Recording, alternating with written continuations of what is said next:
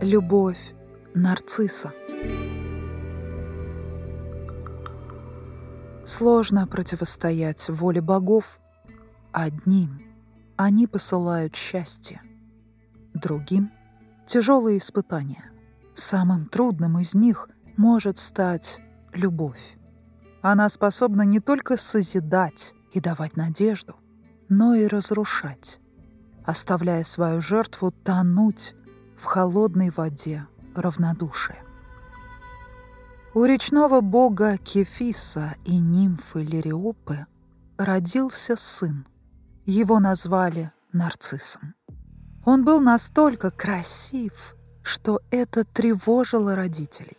Им казалось, столь несравненная красота не принесет их ребенку ничего доброго. Бог и нимфа обратились к прорицателю, чтобы узнать, какая судьба ждет сына. И ответил мудрец, взглянув на прекрасного малыша, что может он прожить до глубокой старости, но только в том случае, если никогда не увидит своего отражения. Кефис и Лириопа не восприняли всерьез этого пророчества и уже давно позабыли о нем. И вот вырос нарцисс и превратился в стройного прекрасного юношу. Молодые нимфы изо всех сил пытались привлечь его внимание. Но нарцисс был равнодушен. Он привык к восхищенным взглядам, а сам никого не любил. Однажды, когда во время охоты нарцисс загонял в сети оленей, его увидела юная нимфа Эхо — она была поражена красотой юноши и мечтала заговорить с ним. Но сделать этого не могла. Когда-то Эхо была наказана великой Герой за неверность, и с тех пор она разучилась говорить. Девушка умела лишь повторять последние услышанные ею слова. В погоне за оленями нарцисс забрел в самую глубину леса. Ему привиделась чья-то тень и послышался шелест чьих-то осторожных шагов. «Здесь кто-то есть?» — крикнул юноша. «Есть!» — повторила, откликаясь эхо. «Почему ты прячешься? Где ты?» «Ты, ты...» — ответила невидимое эхо. Нарцисс подумал, что кто-то из друзей просто решил пошутить над ним. «Иди сюда!» Здесь мы встретимся. Встретимся, встретимся, ответила эхо.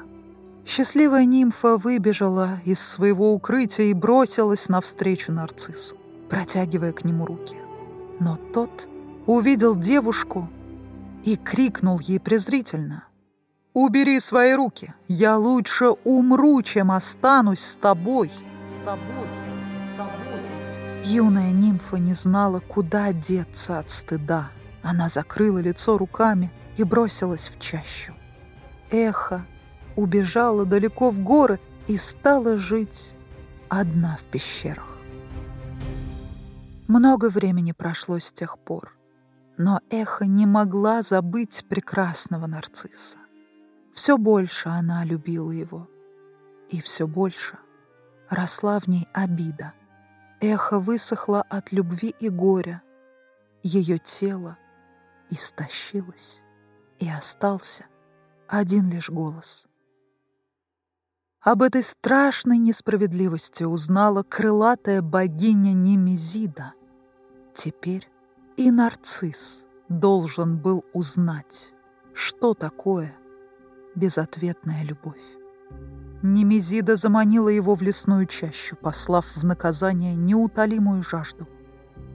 Нарцисс бродил уставший в поисках источника, как вдруг, склонившись над зеркальной поверхностью ручья, он застыл в изумлении. На юношу из прозрачной глубины смотрело чье-то прекрасное лицо, один в один, как лицо его погибшей сестры.